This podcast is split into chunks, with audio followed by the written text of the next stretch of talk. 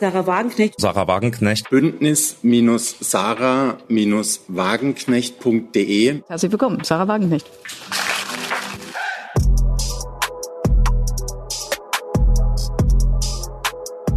In der Bundespressekonferenz, im Spiegel-Interview, bei Maischberger, Sarah Wagenknecht ist fast überall.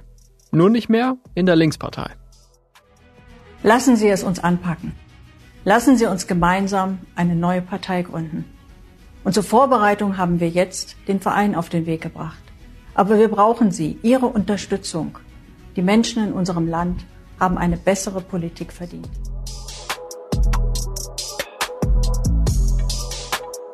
Sie war eine Ikone der Linken, die bekannteste Politikerin dieser Partei. Und jetzt der Bruch nach 34 Jahren. Welches Potenzial hat Wagenknechts Partei? Kann sie die AfD kleinkriegen? Ist diese Abspaltung der Anfang vom Ende für die Linkspartei oder ist sie eine Chance? Und was heißt all das für die deutsche Parteienlandschaft? Darum geht's jetzt.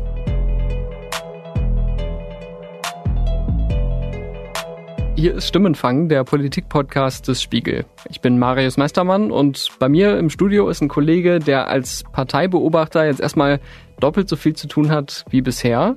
Er heißt Timo Lehmann und wird dann nicht mehr nur über die Linke berichten, sondern auch über die neue Partei von Sarah Wagenknecht. Hallo Timo.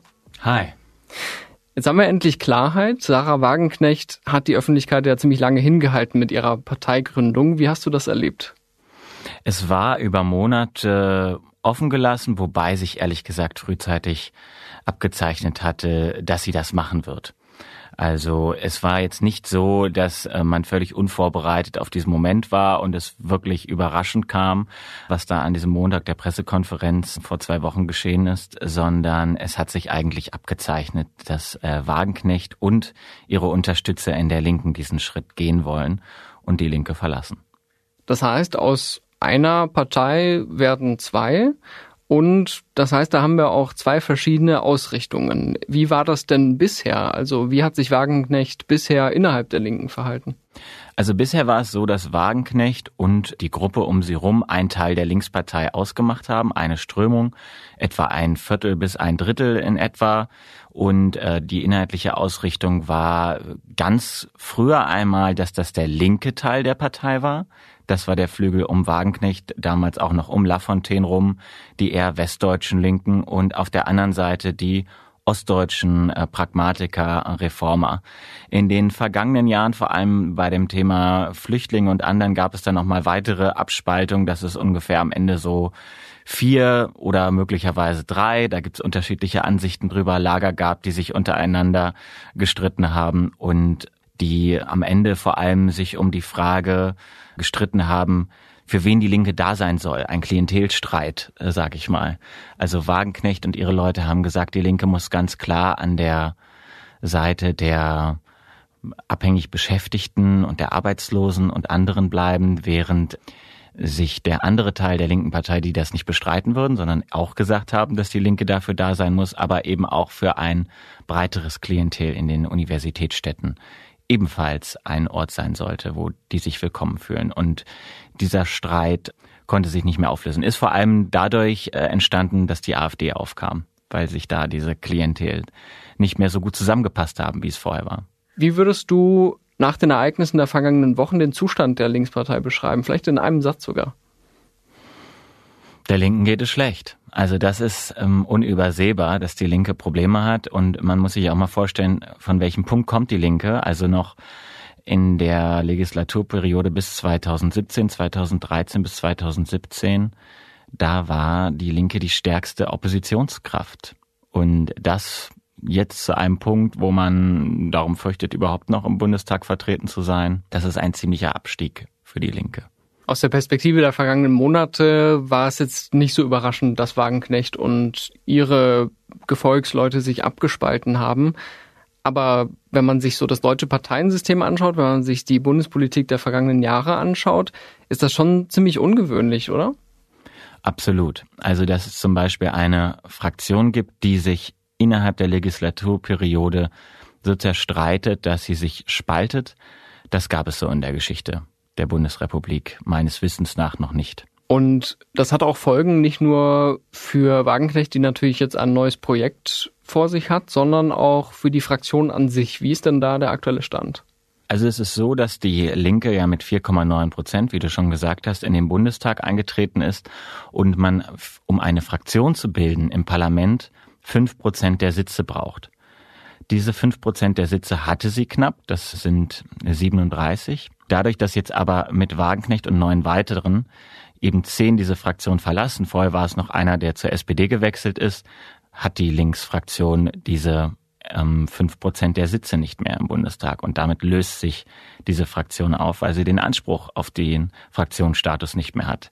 Das bedeutet einiges. Zum einen, dass es eine Liquidierung ansteht. Das gibt es auch relativ selten in der Geschichte. Es gab es zum Beispiel, als die FDP aus dem Bundestag rausgeflogen ist.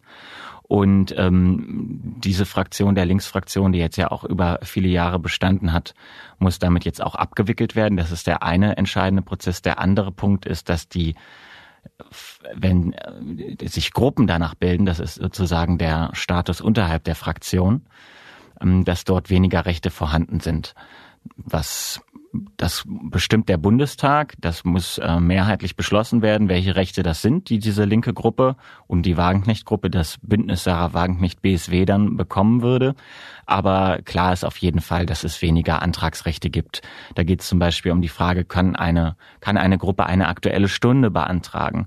Kann, wie sind die Rechte, was kleine Anfragen angeht, was Redezeiten angeht bei Debatten und ähnliches und da wird man jetzt einen Aushandlungsprozess in den nächsten Wochen sehen. Wie groß sind denn tatsächlich die politischen Unterschiede? Wenn man sich äh, Wagenknechts politisches Leitbild anschaut, was unterscheidet sie von denen, die aktuell in der Partei noch Verantwortung tragen?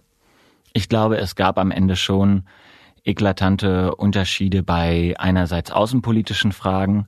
Die Linke hat in den äh, vergangenen Jahren da auch einen Prozess durchgemacht, wie verhält sie sich zu Russland und ähnliches. Und da gab es eine Entfremdung von Wagenknecht und anderen, die auf jeden Fall den alten Kurs der Linken beibehalten wollten, also eine rein westlich kritische Idee, was linke Außenpolitik sein könnte, im Gegensatz zu einer rein menschenrechtsbetonten. Also wenn die eine, die restlich gebliebene Linke sagt, okay, es ist richtig, dass wir auch die möglicherweise Doppelmoral der NATO kritisieren, müssen wir dennoch auch sehen, dass in Russland Menschenrechtsverbrechen begangen werden, dass es äh, in China äh, Menschenrechtsprobleme gibt und ähnliches und die USA dort nicht der einzige Faktor sind. Und da gibt es bei Wagenknecht und anderen doch äh, das, sage ich mal, frühere Bild der Linken, was ganz klar die USA als Hauptaggressor auf der Welt sieht. Das schien in den vergangenen Jahren auch ein wesentliches Hindernis dafür zu sein, dass die Linke in der Bundespolitik Regierungsverantwortung trägt, oder? Also selbst Absolut. wenn man in anderen Bereichen gesagt hätte, Rot-Rot-Grün vielleicht gesellschaftspolitisch durchaus vorstellbar, aber mit der linken Weltpolitik zu machen? Das war der entscheidende Punkt. Und da muss man sich, glaube ich, auch klar machen, bei der letzten Bundestagswahl im Wahlkampf gab es eine Abstimmung über den Evakuierungseinsatz Afghanistan.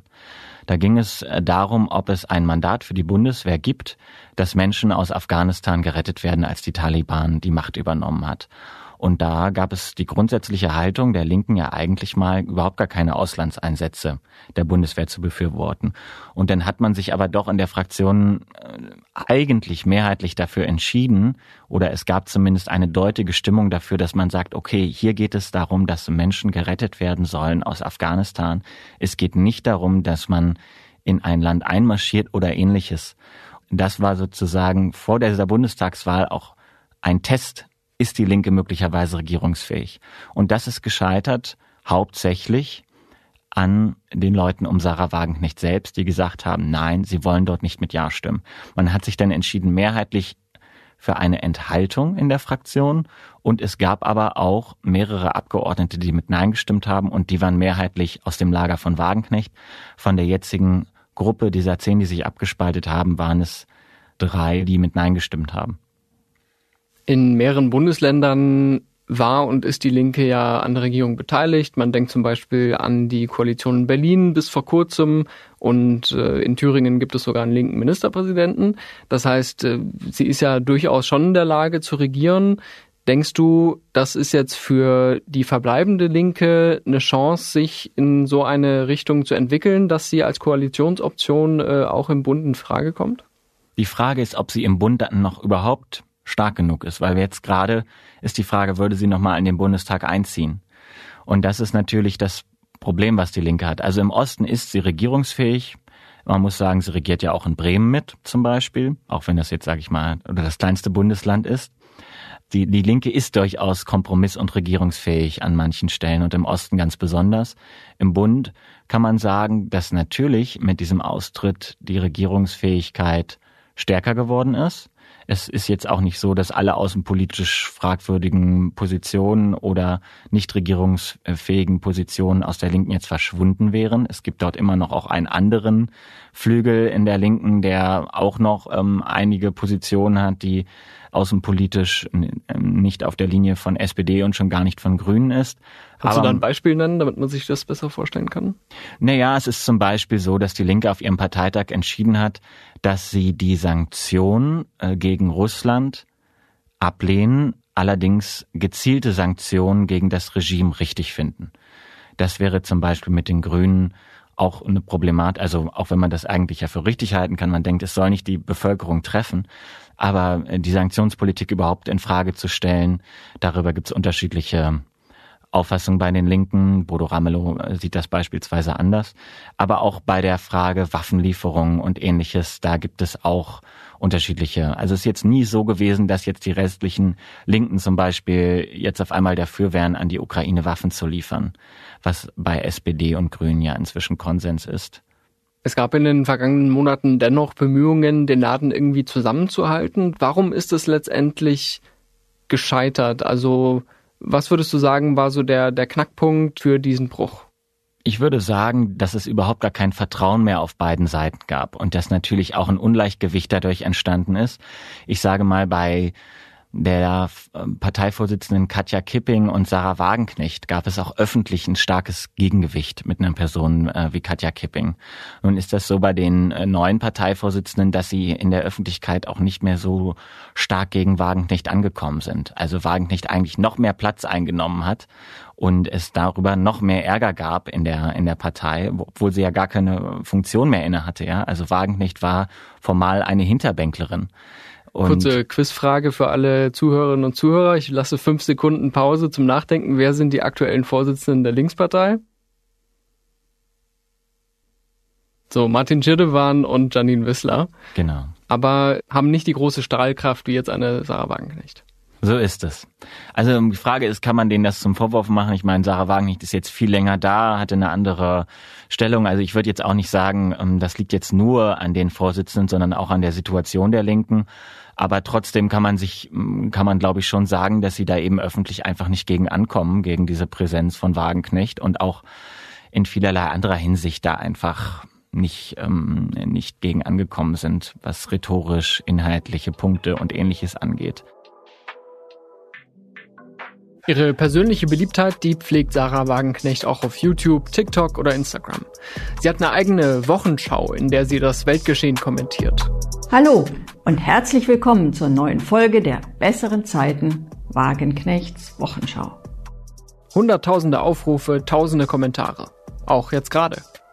Seit Jahren wünsche ich mir, dass Sie eine Partei gründen. Und nun erfüllt sich mein Wunsch. Herz-Emoji. Habe lange nicht gewählt, weil ich hinter keiner Partei wirklich stehen konnte. Aber bei Ihnen kann ich mir vorstellen, wieder meine Stimme abzugeben. Danke, Applaus-Emoji, Herz-Emoji. Klasse Frau und hoffentlich unsere nächste Bundeskanzlerin. Ich glaube, es gibt eine gewisse Faszination für Sarah Wagenknecht deshalb, weil sie wirklich was komplett anderes sagt als alle anderen Politiker und weil sie sehr vehement bei ihren Positionen bleibt. Also bei allem Gegenwind und Ähnlichen ist es bei ihr so, dass ähm, ihr das eigentlich relativ egal ist, ob viele andere eine andere Meinung haben. Wenn sie ihre Meinung hat, dann bleibt sie dabei. Unter einem Beitrag über Wagenknecht habe ich diesen Kommentar gelesen. Sie füllt die klaffende Lücke einer vernünftigen sozialen Partei in Deutschland. Das hat mich neugierig gemacht. Deshalb habe ich die Person angeschrieben und nachgefragt. Was überzeugt Sie an Sarah Wagenknecht? Warum würden Sie sie wählen? Der Mann, der sich als Drehbuchautor aus München vorstellte, hat mir dann eine Sprachnachricht geschickt, aus der ich zitiere.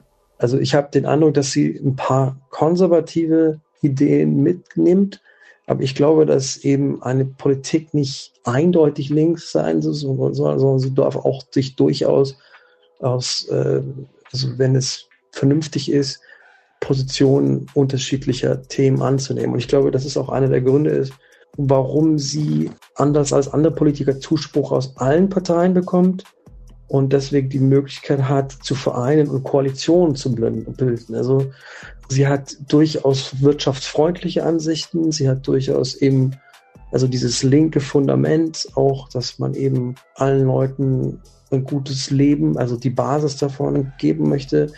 Sie äh, analysiert auch sehr, sehr präzise. Also das ist, also sie hat eine sehr analytische Art, die gefällt mir.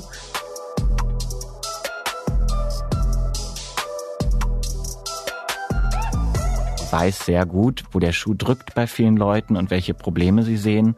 Und es ist, sage ich mal, die Lösungsansätze, die sie dafür gibt, sind sehr einfach. Und ob die dann alle in der Praxis umsetzbar wären, ist nochmal eine andere Frage. Es ist in jedem Fall auffällig, dass Sarah Wagenknecht, in, obwohl sie so lange in der Politik ist, noch nie in der Nähe von Regierungsverantwortung war. Und das unterscheidet sie zum Beispiel auch von Leuten wie Bodo Ramelow, Katja Kipping, oder Klaus Lederer oder anderen, die, sage ich mal, nicht der Linie von Sarah Wagenknecht folgen, sondern da sind wirklich die, die sagen, okay, wir wollen eine sozialere Politik und versuchen die auch in der Praxis im Re in Regierungstauglichkeit, in Kompromissen mit anderen Parteien umzusetzen. Und Sarah Wagenknecht steht am Rand und wirft den anderen vor, ihr kümmert euch nicht. Das ist natürlich schwer für die anderen aushaltbar, aber es funktioniert rhetorisch, weil sie macht, dadurch, dass sie ja keine Verantwortung hat, ist sie an dem Punkt auch nicht angreifbar. Dann schauen wir uns ihr Weltbild und politische Inhalte mal genauer an. Du hast vor kurzem in einem Leitartikel für den Spiegel kommentiert, Sarah Wagenknecht will eine neue Partei gründen, um der AfD Stimmen abzujagen. Doch ihre Agenda ist reiner Populismus von links. Du hast auch schon dieses Buch erwähnt von 2021, Die Selbstgerechten. Das sind Untertitel Mein Gegenprogramm trug und schauen wir mal, was sie da zum Beispiel auf wirtschaftspolitischer Ebene so vorgeschlagen hat. Was könnte man von Wagenknecht jetzt erwarten? Wirtschaftspolitisch ist sie keine Kommunistin, wie man das oft denkt oder wie es noch behauptet wird. Sie war ja mal in der kommunistischen Plattform, sondern wirtschaftspolitisch ist sie jemand, der die Globalisierung zurückdrehen will oder glaubt, sie könnte das. Also sie benutzt den Begriff Deglobalisierung. Das heißt, sie will eigentlich zurück in den starken Sozialstaat der 60er Jahre, kurz nachdem das Wirtschaftswunder äh, sich in Deutschland vollzogen hat. Ob das realistisch ist, ist mal eine andere Frage. Also ich finde ja, das kann man äh, an ihr kritisieren, weil sie in diesem Buch nicht wirklich skizziert, wie sie das machen will. Also sie schlägt vor, dass man die Konzerne, internationalen Konzerne zerstückelt, aber wie? Also das kann man auch als Bundesregierung kann man ja nicht jetzt irgendwie Facebook äh, zerstückeln oder so. Ja? Man kann darüber diskutieren, ob es sinnvoll wäre, internationale Konzerne, ob die zu viel Macht haben und ähnliches. Aber die Frage ist, wie macht man das? Äh, theoretisch, wenn man das machen würde, was was sie will, müsste man eigentlich die Weltherrschaft anstreben, ja, und dann ja alles neu komplett ordnen. Aber das würde ja eigentlich auch ihren Ideen widersprechen, weil sie sagt ja eigentlich, es soll möglichst viel auf nationaler Ebene stattfinden und der Nationalstaat soll möglichst agieren, während man zum Beispiel auf europäischer Ebene möglichst viel zurücknehmen will, was dort an Steuerung und Gestaltung äh, politisch stattfindet. Also da finde ich, widerspricht sie sich. Und dann, was, was wäre das dann konkret? Dann würde sich Deutschland wirtschaftlich komplett abkoppeln von allen anderen Ländern. Ich meine, Deutschland ist ein Exportland. Wie soll das genau funktionieren? Und äh, da sehe ich zum Beispiel auch bei dem, sie sagt zum Beispiel auch, dass die Binnenmigration in der Europäischen Union ein Problem ist, weil zum Beispiel Menschen aus Osteuropa hierher kommen, aus beispielsweise Bulgarien oder anderen Ländern, hier relativ leicht herkommen können, hier arbeiten können. Dann fehlen diese Menschen dort in dem Land und hier, so ist zumindest ihre Theorie, sorgt das vor allem für äh, niedrigere Löhne. Das ist übrigens eine Haltung, die es durchaus in sozialdemokratischen linken Strömungen international auch gibt. Zum Beispiel in Dänemark oder auch in den USA gibt es solche Diskussionen, ob Migration vor allem für Lohndrückerei sorgt. Allerdings finde ich, dass das eine Darstellung ist, die auf Deutschland auch äh, sehr wenig passt. Ja? Also man könnte ja auch aus linker Sicht sagen, dann müssen eben alle mehr verdienen oder der Mindestlohn muss nach oben gehen. Aber dann anstatt einfach zu sagen, die sollen hier nicht mehr herkommen, und wie soll das auch, also die Binnenmigration in der Europäischen Union in Frage zu stellen und das wieder zurückzudrehen, ob das jetzt der Fortschritt sein soll, also ich kann mir das schwer vorstellen. Zumal wir eigentlich seit geraumer Zeit hören, wir brauchen jedes Jahr 400.000 Fachkräfte und auch in anderen Bereichen, Gastronomie und Bäckereien und Handwerk, da fehlen ja auch die Leute.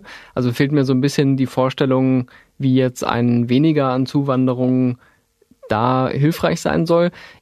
Du hast diesen Nationalismus angesprochen, der bei ihr auch mit drin steckt. Und gleichzeitig hat sie ja auch eine sehr eigene Perspektive auf Russland und auf den Ukraine-Krieg. Ich glaube, es gibt schon auch eine Amerikafeindlichkeit in der deutschen Bevölkerung und es gibt auch in Ostdeutschland eine Verklärung Russlands.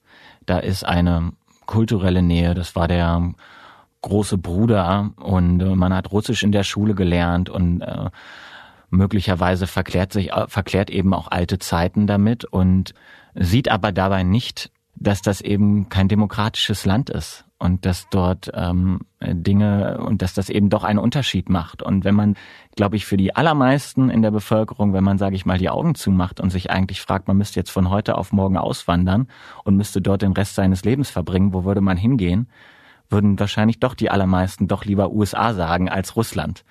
Ja, und ich glaube, da ähm, versucht sie aber doch auf ein Gefühl, auch auf eine Sehnsucht nach Frieden, können wir nicht einfach in Europa uns alle gut verstehen und ähnliches. Und das wollen wir auch alle.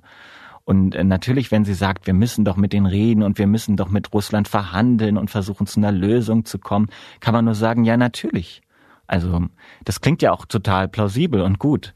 Das hat auch der User aus München gesagt, der sich vorstellen kann, Wagenknechts Partei zu wählen. Er meint, dass Sarah Wagenknecht anders als andere Parteien für Frieden steht, also äh, zumindest auch vermehrt an Friedensprozessen interessiert ist. Also zum Beispiel, ich habe letztens die Grünen gewählt zuletzt und bin von denen auch insofern enttäuscht, weil ich den Eindruck habe, dass sie mittlerweile eine Kriegspartei geworden sind und dass da gar nicht mehr von Friedensprozessen gesprochen wird. Also gar nicht mehr, es ist fast schon so eine Alternativlosigkeit, dass gewisse Kriege ja eben so sind. Da muss man die akzeptieren. Aber die Frage, auf welchem Weg das ist und wie sich zum Beispiel ein Land wie die Ukraine dann verhalten soll, das angegriffen wird und dem Territorien weggenommen werden und wo Menschen leben, die sagen, sie wollen nicht in Russland leben, sondern sie wollen äh, die Zuwendung zum Westen und sie glauben, sie wollen in die freiheitlich-demokratischen wollen sich dorthin orientieren.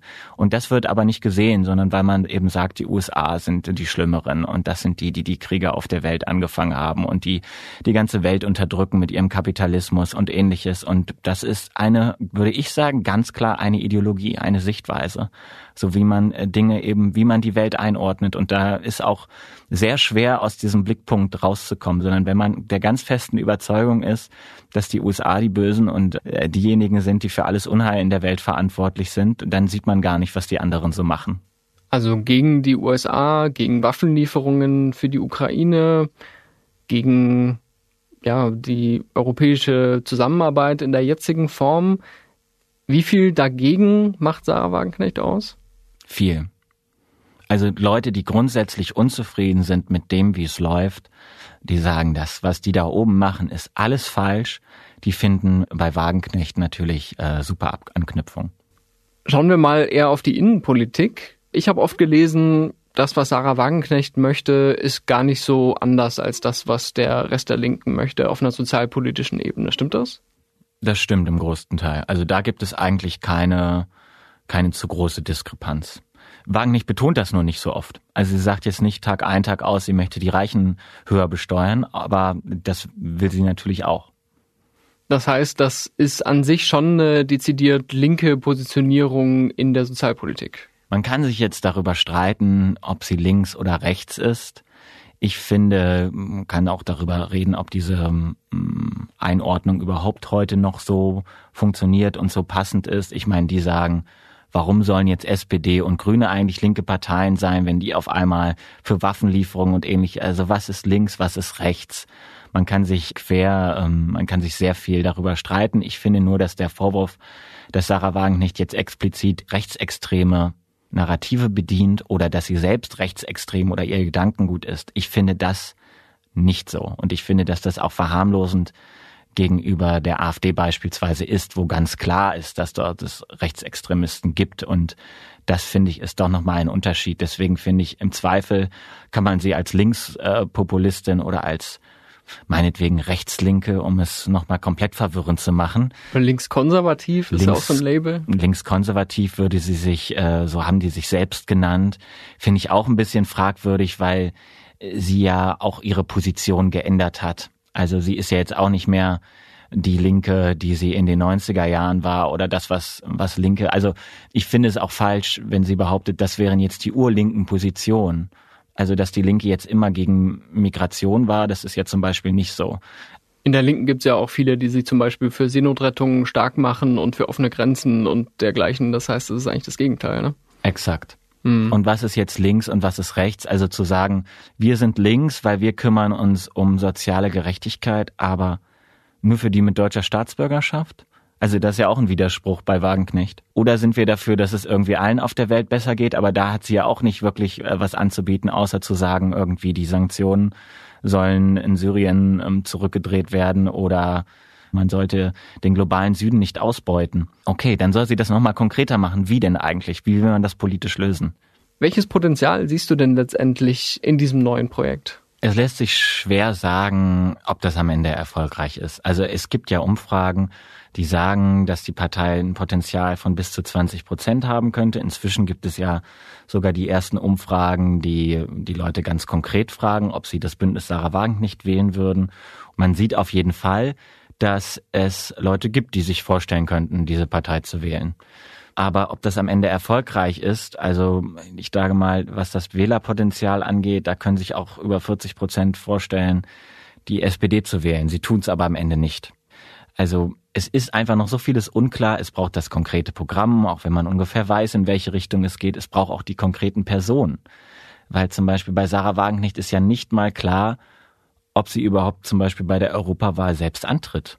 Es gibt drei Landtagswahlen in Ostdeutschland im nächsten Jahr und es könnte auch sein, dass Sarah Wagenknecht eine Partei gründet, aber erst einmal bei überhaupt gar keiner Wahl selbst zur Wahl steht. Und da, ob die Leute dann irgendwelche Leute, die sie nicht kennen, wählen, weil da Bündnis Sarah Wagenknecht steht, also man darf gespannt sein. Interessant finde ich, dass Wagenknecht ja durchaus schon mal Verantwortung getragen hat, nämlich als Fraktionsvorsitzende und auch ihr Versuch, so eine Bewegung aufzubauen, mit aufzubauen, aufstehen, hieß das Ganze, ist ja gescheitert. Hältst du sie dennoch für fähig, so eine Partei zu führen und auch groß zu machen? Sie selbst auf keinen Fall. Also sie, ich glaube, das sieht sie auch selbst so. Sie kann das nicht. Also bei allen Fähigkeiten, die sie hat, wenn es um Rhetorik oder Präsenz oder die Auslösung von Faszination bei Leuten geht, hat sie eben auch sehr, sehr starke Defizite und die liegen vor allem bei der, bei der Politik nicht ganz unwichtigen Frage, ob man Mehrheiten für sich organisieren kann. Und das kann sie nicht. Und dafür hat sie jetzt aber eben Christian Laie und Amira Mohamed Ali und noch einige andere, von denen sie sich erhofft, die, bei denen sie weiß, die sind absolut loyal zu ihr, dass sie diese Arbeit abnehmen. Bei Aufstehen war eines der Kernprobleme, dass das von heute auf morgen überrannt wurde von Unterstützern und von Leuten, so wird es auch von Wagenknecht und ihren Leuten selbst beschrieben, die dieses Projekt dadurch lahmgelegt haben. Und da hat man sich jetzt bei dem Bündnis Sarah Wagenknecht ein ganz neues Konzept überlegt, nämlich dass die Leute, die in diese Partei dann kommen wollen ab Januar, erstmal gar keine Mitglieder werden sondern dass es Probemitgliedschaften geben soll und dass manche Leute auch nur als Unterstützer sein können. Also das ist der Versuch, um möglichst viele Leute abzuhalten, die dieses Projekt wieder kaputt machen könnten. Bei Twitter, manche sagen X, hat sich noch jemand bei mir gemeldet. Die Person schreibt, sie werde die neue Wagenknecht-Partei zu 90 Prozent wählen. Eigentlich Linkswähler. Auf Bundesebene auch schon mal die SPD gewählt, auf europäischer Ebene die Grünen. Und warum jetzt Wagenknecht? Aus Unzufriedenheit mit der Sozialpolitik lese ich daraus. Die Kindergrundsicherung beispielsweise sei ein Witz, also nicht genug. Aus der Nachricht spricht auch ein Ärger über den Umgang mit konträren Meinungen zum Ukraine-Krieg. Gleichzeitig schreibt die Person, sie sei nicht gegen Migration. Das Asylrecht bleibe richtigerweise bestehen, aber man müsse die Migration stärker regulieren wegen der Überlastung bei Wohnraum, Schulen und so weiter. Aber dann schreibt die Person, Zitat, da ich nicht weiß, wohin die Reise geht und ob es dem BSW gelingt, Spinner fernzuhalten, möchte ich nicht mit der Partei assoziiert werden, bevor das Grundgerüst steht. Aber vielleicht helfen Ihnen meine Beweggründe ja auch anonym. Die spannendste Frage ist also, welche Wählergruppen Wagenknecht wirklich gewinnen kann. Gelingt es ihr, Menschen von der AfD wegzuziehen, gerade bei den anstehenden Landtagswahlen in Brandenburg, Sachsen und Thüringen nächstes Jahr? Klar ist, dass viele AfD-Fans ihr die Abgrenzung von den Rechtsradikalen, die sie durchaus vollzogen hat, übel nehmen. Das kann man gerade auch in ihrem Kommentarbereich erkennen. Guter Ansatz, aber ihre Einstellung zur Migration und zur AfD enttäuscht. Liebe Frau Wagenknecht, ich schätze Sie sehr. Allerdings sollten Sie jetzt nicht damit anfangen, andere zu diskreditieren, des eigenen Vorteils willen. In den Themen, die die Menschen im Land bewegen, sind Sie sehr nah an der AfD dran. Und sie werden sehr schnell unter Beschuss der Altparteien inklusive ihrer Ex-Partei geraten, wenn sie erfolgreich bei den Wählern sind. Ich habe sie immer gut und sachlich gefunden. Bis jetzt. Wer die Demokratie mit Füßen tritt und eine Koalition mit der demokratisch gewählten Partei AfD von vornherein ausschließt, der ist kein Demokrat. Das bedeutet, der Wähler bekommt Rot-Rot-Grün. Also geht alles weiter den Bach runter. Unmöglich sowas. Also einfach mit Sicherheit nicht. Es ist jetzt auch nicht so, dass äh, die Wagenknecht-Partei die AfD komplett schluckt. Also ich glaube, da macht man sich was vor, wenn man jetzt der Auffassung ist, das wäre jetzt die Lösung dafür, um sich äh, der AfD zu entledigen. Das wird nicht funktionieren. Aber ich glaube trotzdem, dass es bei einem Teil der AfD-Wählerschaft durchaus Sympathien für diese Wagenknecht-Partei gibt. Und man sieht jetzt auch, jetzt gerade wurde, glaube ich, Sachsen-Anhalt ja nochmal als gesichert rechtsextrem eingestuft. Wir der AfD-Landesverband dort, ja. Der AfD-Landesverband. Ich meine, wir haben äh, gesehen, dass es den Leuten relativ egal ist, was mit der AfD passiert und welche Skandale es gibt und sie sie trotzdem wählen. Aber trotzdem gibt es jetzt zumindest für dieses Milieu, das sich gegen die Mainstream-Politik, wenn man so will, stellt, eine Adresse, die nicht klar rechtsextrem ist. Das heißt, das ist so eine Art von Protestpartei? Der Begriff Protestpartei, ähm, ich, bei der AfD ist es ja zum Beispiel so, sind das nur Protestwähler oder sind das wirklich welche, die einfach genau das denken und dann eben auch rechtsextrem sind oder zumindest sehr rechts eingestellt sind? Darüber kann man sich lange streiten. Ich finde dem Begriff Protest dahingehend äh, schwierig, weil äh, diese Partei ja zum Beispiel den Wunsch hegt, auch regieren zu wollen und auch schon deutlich gemacht hat, dass sie ja in Sachsen zum Beispiel mit der CDU regieren könnte. Und das geht ja dann zumindest über den Protest hinaus, sondern man sagt, man will wirklich auch eine Kraft sein, die auch sich konstruktiv beteiligt. Ehrlich gesagt, wie realistisch das ist, da würde ich mal ein großes Fragezeichen dran machen, aber und auch bei der bei der Wählerschaft, ob das jetzt alles Leute sind, die aus, nur aus reinem Protest wählen oder auch wirklich davon überzeugt sind.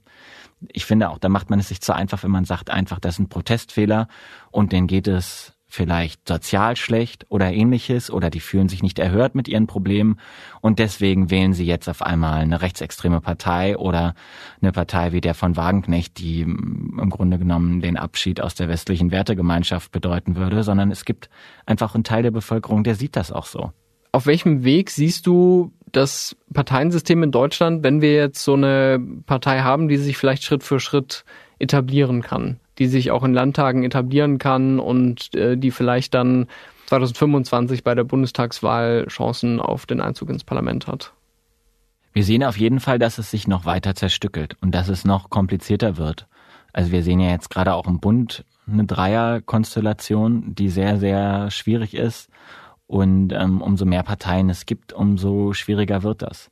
Man wird jetzt sehen, ob die Linke das überlebt. Dann ist die Frage, ob es am Ende wirklich eine Partei mehr ist oder einfach nur die eine die andere ersetzt. Dann würde es wahrscheinlich vielleicht gar nicht so viel Auswirkungen haben. Wobei ich immer glaube, dass die Linke zumindest in Ostdeutschland, man dürfte das äh, aus Westdeutscher oder aus Berliner, eigentlich in Berlin müsste man es ja auch sehen, nicht unterschätzen. Also die stellen Bürgermeister, Landräte, die sitzen in Stadträten, die sind dort noch in der Substanz vorhanden, auch wenn das natürlich zurückgeht und äh, die immer älter werden und ähnliches. Aber trotzdem glaube ich, dass in Ostdeutschland die Linke nicht verschwindet. Die Frage ist, es sind eben kleine Bundesländer, es gibt nicht Und dort sind die ähm, Ergebnisse auch schlechter geworden, auch für die Linke, auch im Osten. Ob das am Ende reicht für fünf Prozent im Bundestag.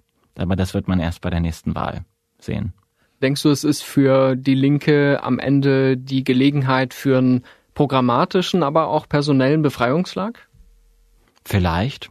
Ich glaube allerdings auch, dass es schwer wird für die Linke, gerade in Westdeutschland, da nochmal nach diesen Jahren 2005, wo man sich sehr an SPD und Grünen, vor allem an der SPD abgearbeitet hat, ob das jetzt nochmal so funktioniert. Und ansonsten kommt es natürlich auf die Wahlen an. Also je nachdem, da ist der entscheidende Punkt. Mitglieder haben sie jetzt, äh, die finanziert sich ja auch stark über die Mitgliedsbeiträge, haben sie jetzt nicht so viele verloren, sondern haben tatsächlich auch welche hinzugewonnen in der, in der Summe. Die dann gesagt haben, okay, Wagenknecht ist weg, endlich, ich kann wieder beitreten oder kann überhaupt beitreten. Also sage ich mal, Wagenknecht-Befürworter sind schon lange aus der Partei ausgetreten, weil sie es falsch fanden, wie die Linke mit Wagenknecht umgegangen ist. Und dann sind aber auch Wagenknecht Gegner aus der Partei ausgetreten, die gesagt haben, man geht nicht hart genug gegen sie vor. Und das war, hat ziemlich für hohe Verluste in der Vergangenheit bei den Linken gesorgt. Und da kommt jetzt zumindest der eine Teil, der Wagenknecht kritisch ist. Also habe ich jetzt auch schon konkret gehört von Leuten, die ausgetreten sind, die jetzt wieder deswegen in die Linke eintreten, weil sagen, jetzt ist sie weg und jetzt können wir wieder mit gutem Gewissen die Linke unterstützen. Das heißt, um es zusammenzufassen, anstelle einer zerstrittenen Linksfraktion haben wir jetzt künftig vielleicht zwei Gruppen im Deutschen Bundestag, deren Zukunft sehr ungewiss ist und wo sich dann erstmal zeigen muss, wie das eigentlich im parlamentarischen Alltag auch so abläuft, wie die sich dann verhalten und welche Rolle die überhaupt noch spielen können. Ne? Absolut. Also die Gefahr ist natürlich auch groß, dass einfach beide untergehen. Das ist doch ein schönes Schlusswort. oder beide erfolgreich sind. Aber ich meine, so oder so, ich bin ja auch der Auffassung, es gab gar keine andere Option mehr, weil zusammen wären sie untergegangen, weil das hat man gesehen in den vergangenen Jahren. Also bei allen Versuchen, diesen Streit zu schlichten, er ließ sich nicht schlichten.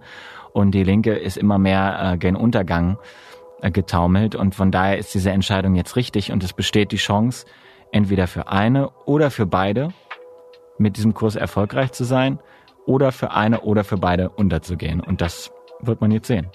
Das klingt doch sehr spannend. Dann hören wir uns vielleicht bald wieder und ich danke dir sehr für deinen Besuch, Timo. Danke auch.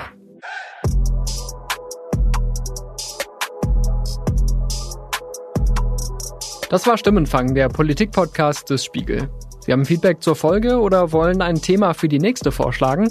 Wir freuen uns sehr über Sprachnachrichten an stimmenfang.spiegel.de oder per WhatsApp an plus 49 40 380 80400. Die Kontaktdaten gibt's auch nochmal in den Show Notes.